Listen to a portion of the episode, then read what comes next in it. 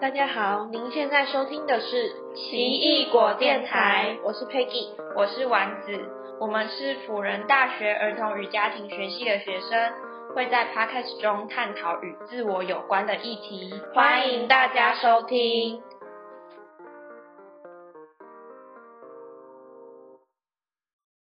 Hello，大家好，欢迎收听奇异果电台，我是 Peggy，我是丸子。经过了上集，不知道大家有没有更认识什么叫做自我认同了呢？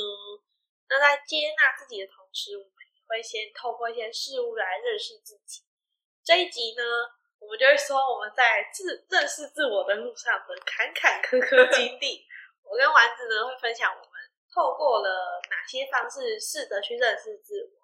再接着介绍马蒂亚的四种认同状态，那这个也可以帮助大家去判别你现在的情形是怎么样哦。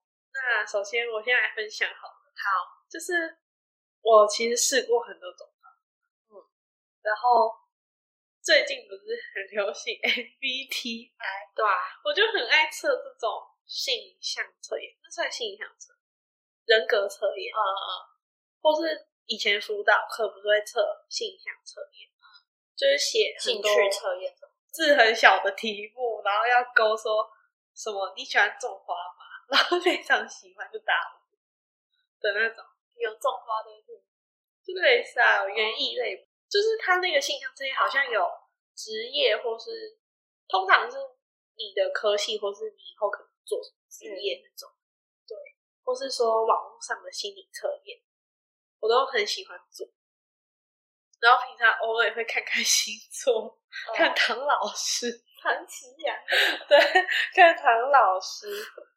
但是其实长大了之后，就就好像就有了解到说，其实那个就看看就好，因为真的好像有些心理测验，它就是每一个都写的蛮模棱两可的。其实你看什么都对，就会觉得哦，好像都是在讲我。对啊。就像可能星座，好好某个星座好，他就说不喜欢被欺骗，喜欢别人诚实的面对，哦，喜欢和朋友诚实的相处。然后后来就想说，到底谁喜欢被欺骗？到底谁不喜欢和朋友真诚相处？就是很这种模棱两可的测验，其实很多啦。然后再来就是我又接触到了，好像是前大三吧，还大二的时候。接触到了人类图，你有听过这个？有，但我不太会，就是你不知道，我有测过，可是我不太了解它到底是什么。开始了，Peggy 的人类图小教室介绍，没有啦，我也没有到很钻研，但就是稍微有了解一下。大家如果想要了解自己的人类图，可以去查人类图，好像就会出现，就是官方的网站这样子。不要，大家不要去。来路不明的网站哦，因为那个官方的毕竟是有验证过的，怕说其他网站跑出来的结果不对之类的。反正他就是输你的出生年月日吧，好像还有生肖要生肖。可是他知道你出生年月日就知道你生肖。哦，你很聪明呢。我那是出生时辰。哦，对，时间，然后他就会跑出一个图，里面有很多三角形。然后是身体的形状，好像是有一个身体的轮廓，然后很多三角形有一些什么连接的线，跟很多数字，三角形、正方形，嗯，你们就可以看到说，其实那个是代表说你尚未开发或已开发的潜能。我觉得这个有趣的点是因为它不是说你是个什么样的人，而是它的结果是告诉你说你这个人。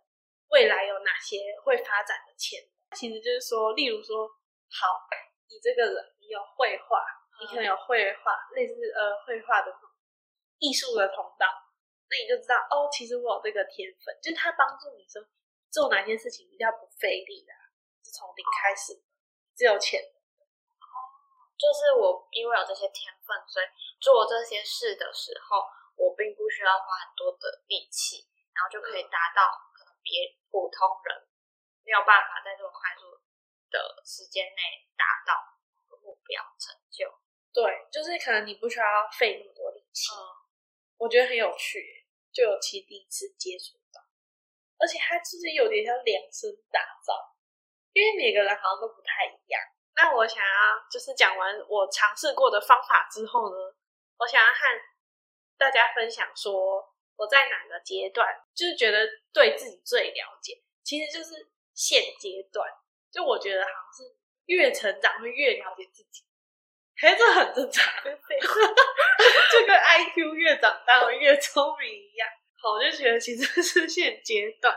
那因为这个不是可能不是什么个性上的了，其实我觉得我很早以前就知道我的个性怎么样，可能高中的时候我就大概知道，在个性上我是还蛮了解我自己是怎么样的的。但是我觉得大学之后就更了解说。为什我我可能会产生什么情绪，然后或者是我遇到这个感受的时候，我可以比较容易的去分辨说为什么我会这样。那可能比较常遇到就是心里觉得可能闷闷的，但是有时候就不知道为什么。就是我觉得好像越长大越可以找得到原因，或许也是因为现在就是在。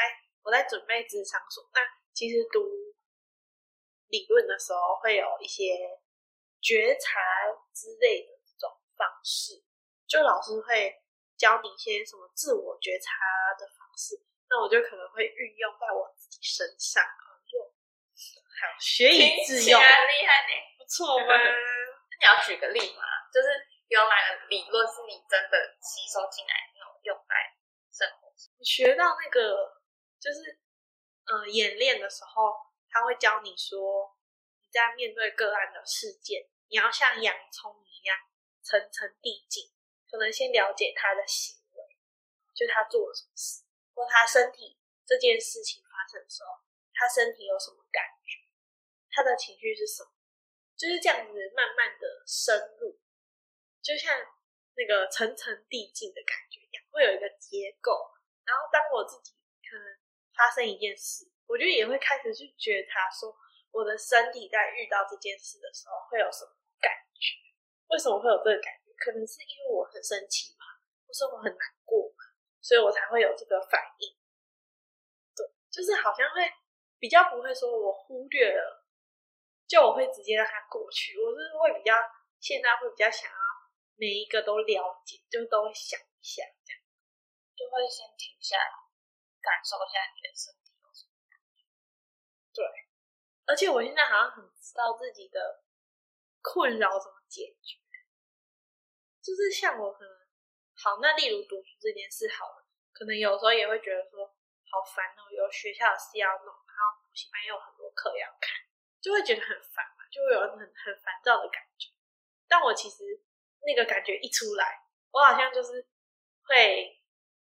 想一下就会知道，说我为什么会这样，就是情绪出来的时候，我会可以自己找到那个原因，然后我就知道，我就会想说，嗯，那我如果是因为读书而感到焦虑的话，我就呃定计划吗？我可以定计划，我可以定把计划都定出来，我自己可能会比较安心，就是因为我了解自己怎么样会解决嘛，所以我就把计划定出来，然后就会比较安心。这样就是从情绪找到原因，再找到解决方法。好像情绪找到原因，再找到解决方法。对，好有那个脉络，对啊，我就在自我练习。嗯，可是我觉得很有帮助，不太需要去跟别人诉说。很棒，称赞我自己，很棒，很棒。OK，那换丸子分享一下他的认识自我的方式。我觉得我是到了上大学后。在认识自我方面最有突破的感觉。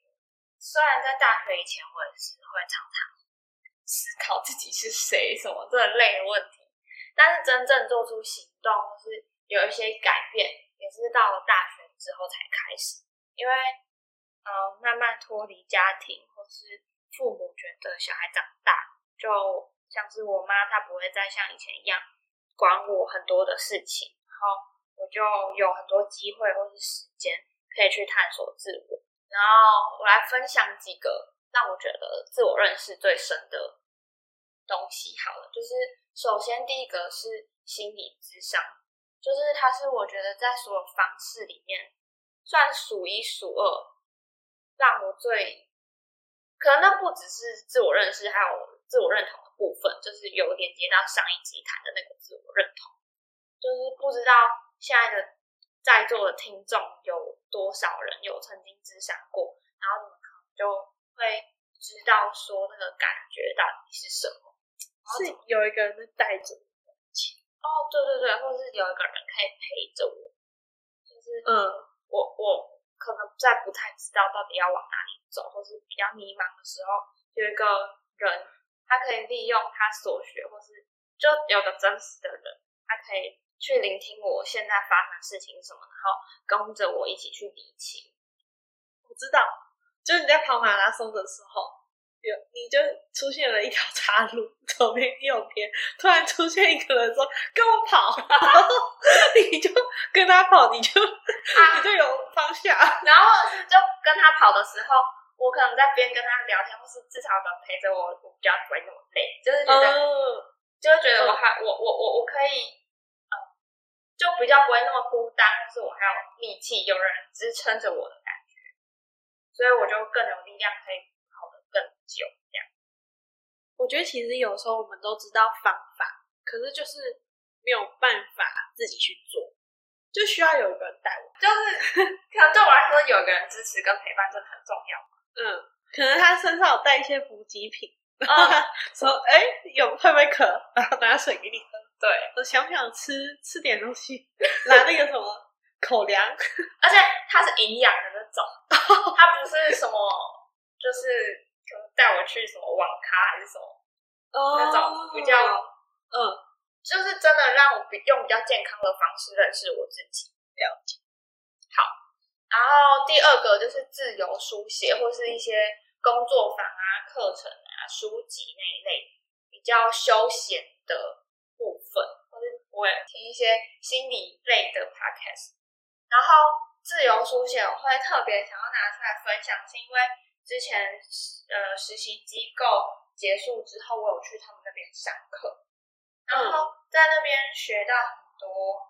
那一次是我第一次那么认真，或是那么沉浸在自己跟自己对话、书写的过程中。然后，因为那一天就很大量的让我们练习，就是一个人准备一本笔记本，还有笔，还有画画，然后就是，反正它的定义大概是它的方法大概是，你可以花个十几五到十分钟，或是十几分钟，看你自己想要的时间是多长，然后你就把你现在脑袋所想到的东西、想要说的话，你就手不要停的一直写下去，然后不需要去在乎，不需要去在意你现在字写的对不对，你现在脑袋想的是不是正确的，因为我们现在生活中有太多呃需要可能理性或是理智或者一些规范控制我们该往哪些方向想才是对，所以我们会有很多批判自己的声音。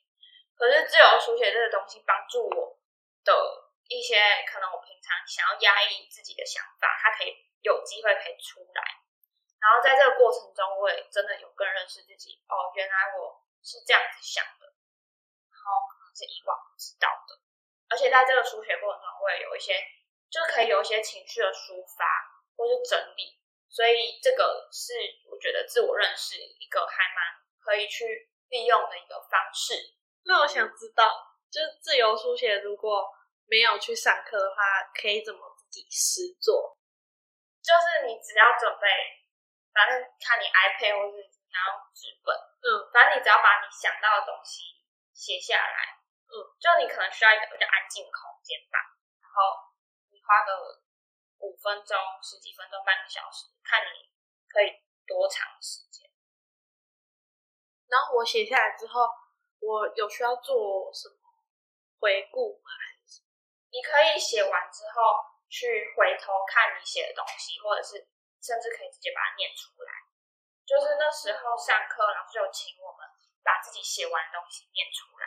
嗯你知道写跟念出来是不一样的感觉，对，就是念出自己写的东西可能会有点不太好意思，或是真的要去面对他的那种大家有空也可以试试哦。然后再来就是打工或者是实习，因为这对我来说很像是真的半个踏入职场的那种感觉，就不太像是以往我们单单读书，只需要去读老师规定我们的范围，然后去考试这样，就是有真的去实做，踏入职场接触呃同事啊，或是接触呃客户或是顾客，然后。干嘛笑？这客户跟顾客很像。然后，反正大家有机会可以尝试去打工，说不定在这个过程更能够去找到自己未来真正想要做的职业到底是什么。因为你没有做过，可能真的跟你想象不一样。像是谈恋爱啊，就是没有谈过，真的不会知道自己在感情中会是多可怕的人。干嘛突然讲这个？对，想到打工，就是我觉得。大学期间可以多尝试各种职业，因为其实你是学生，说真的，你好像有一个护身符，不管你可能做两个礼拜要走，老板好像也不太说什么，因为就是，但其实这样是没有很好的。可是我觉得大学生就是比社会上的人会比较宽容你一点，他不会对你那么严格，所以你可以尽情的去尝试你想要做的职业，我觉得还不错。而且打工可以，呃，算是那个环境，就会让你知道一些职场的规矩啊，或是风气等等，也是让你练习你以后出社会要如何面对同事或者是主管之类的，嗯真的很有帮助。对对。然后最后一个是信仰，再次强调我并没有要传教，非常尊重大家的信仰，我们很尊重大家，不管是信。阿弥陀佛，还是耶稣，还是摩门教啊？摩门教、四面佛、道教都尊重哦。还是伊斯兰教也可以，还是都不要信教？我什么都不信，我只相信自己也可以。还是像我一样混合教也可以，可以。就最近有越来越认识基督信仰这个后所以就有祷告的习惯，或是我也会去听讲道。然后在这个过程中。哇，它真的就是一个很抽象的感觉，因为我是那种理理性派的嘛，很不愿意去相信我看不到的东西。好，听起来好可怕 啊！我就没有看过上帝没？不是，我以为你是说好没事没事，什么没事？哦，可是我相信耶，我也相信啊，因为我怕会，而且我没想到你是理性派。我也我不知道，我就我一直去纠结，说上帝到底是真的还是假的，真的假的这样。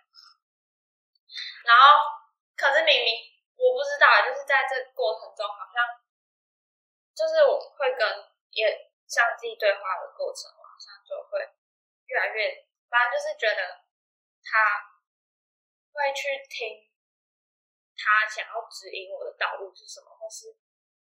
他要我做的事情是什么？就是我不知道。就是自从我越来越常祷告，或是我会在日常生活中去听上帝要我做这件事的时候，我好像就真的能够去做出正确的选择。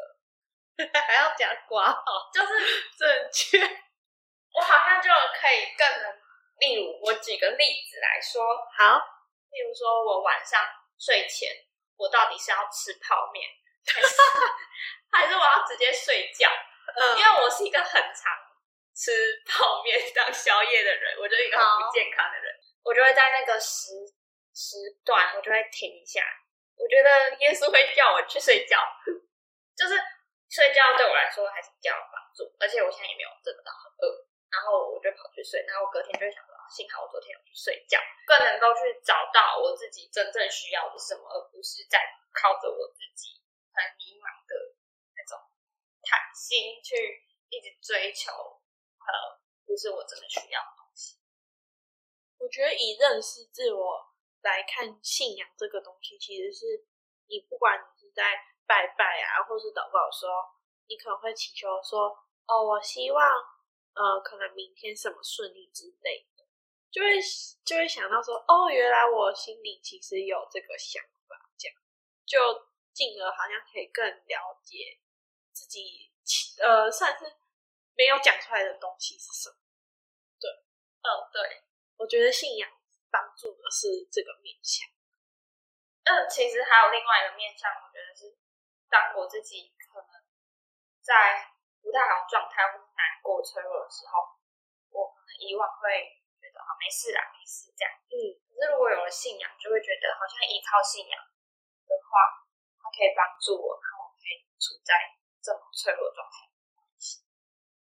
而且它就在那边，它不会消失，就是不像 这样讲很不好，就可能是去职场或什么那个，你就是那个时间，你没办法随时，但是信仰都在，不管你是信什么，它都一直在。对对，我觉得这就是一件很幸福的事。好感动哦！那当然，有些人不认同也没有关系，对啊，大家都有你们也可以信自己，对啊，就对自己说，对啊，自己也是随时都在的嘛。不错。好那因为我们呃说了一些我们在认识自我有尝试过的方法之后，不知道听众们有没有共鸣呢？或是也听了我们的很心动，也可以去试试看。那在因为上一集就是有提到说我的书出走日记嘛，那刚丸子有说他会自由书写，我就想要和大家分享两个我有想到的认识自我的方法。第一个就是可以写日记，这其实也是我现在在练习的事情，就是书写真的可以去记录你的想法，你今天发生什么事。而且写日记很有趣的是，你回头看可以很有趣，就是你会哦，原来我那天发生什么事之类的，就回头看蛮有趣。对我觉得写日记还不错啦，推荐大家可以试试。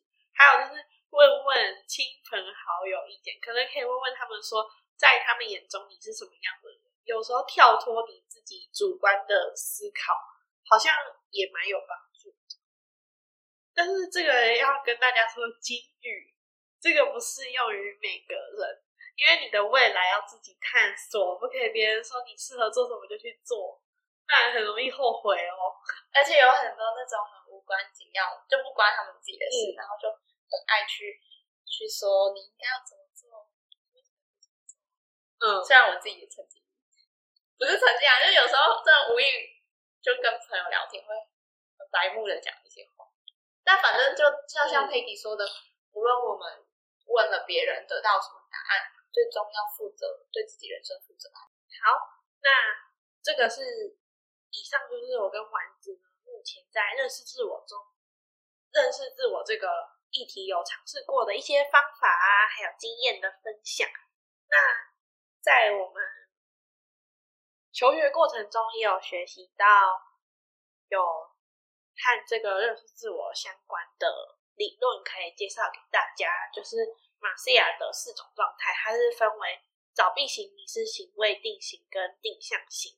那我接下来会说明一下这四种状态大约是什么意思，你们也可以试着判别看看自己目前是处在哪一个状态呢？这个可能也可以帮助你们找到要往哪个方向去追寻自己的目标。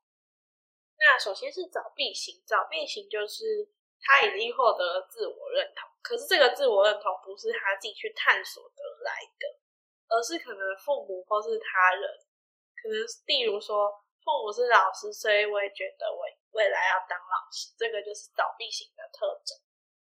那迷失型呢，是不在寻找自己的过程中，既不了解自己，也不确定未来的发展。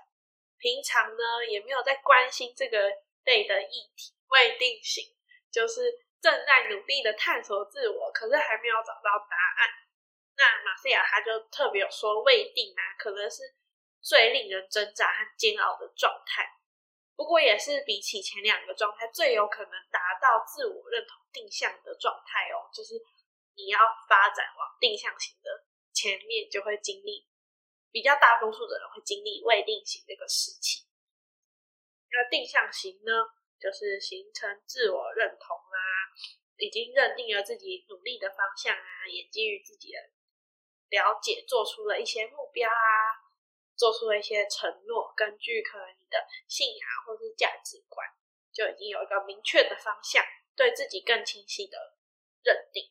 简介了这个四种状态之后呢，我有一个问题，有，就是这四种状态，它一定是照顺序的发展吗？还是它有可能是跳来跳去？还是说有没有可能从迷失直接跳到定向？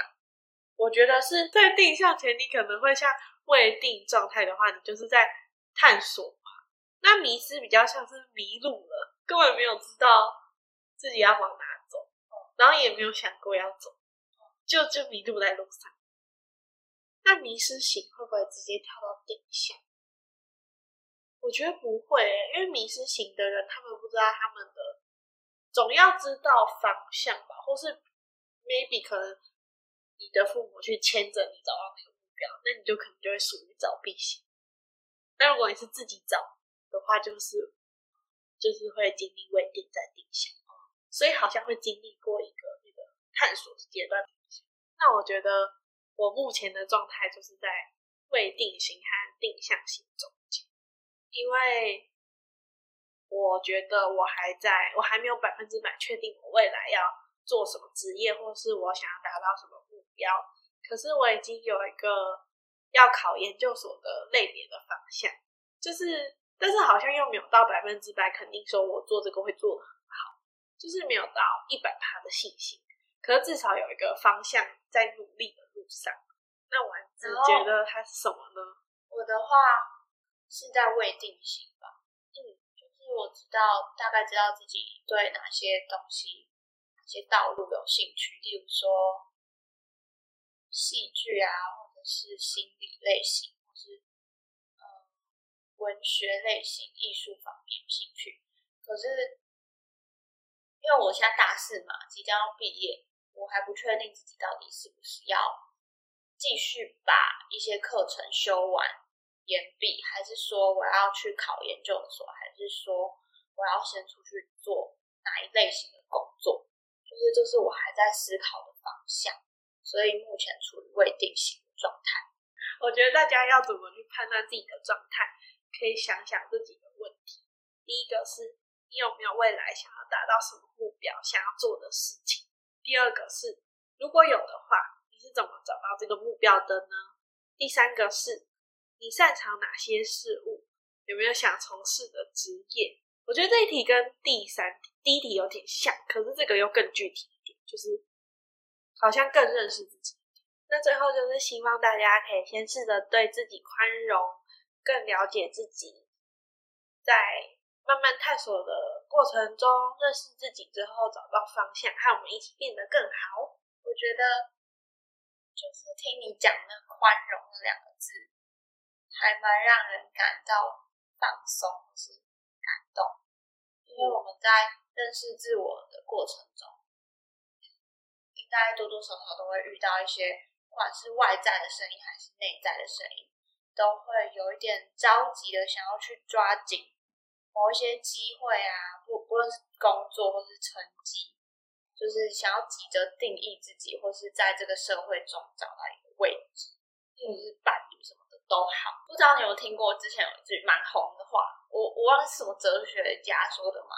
就是每个人都有属适合自己的。时时时区，对对对对对对对，有对时区，嗯，然后上天都会给我们最适合自己的那个时间或是步调的，嗯，就每个时区其实不太一样。我觉得大家可以不用对自己那么严苛啦。如果是自我要求很高的，其实可以放松一点点，有弹性一点点，嗯，然后先。接纳自己的所有，再去找方向。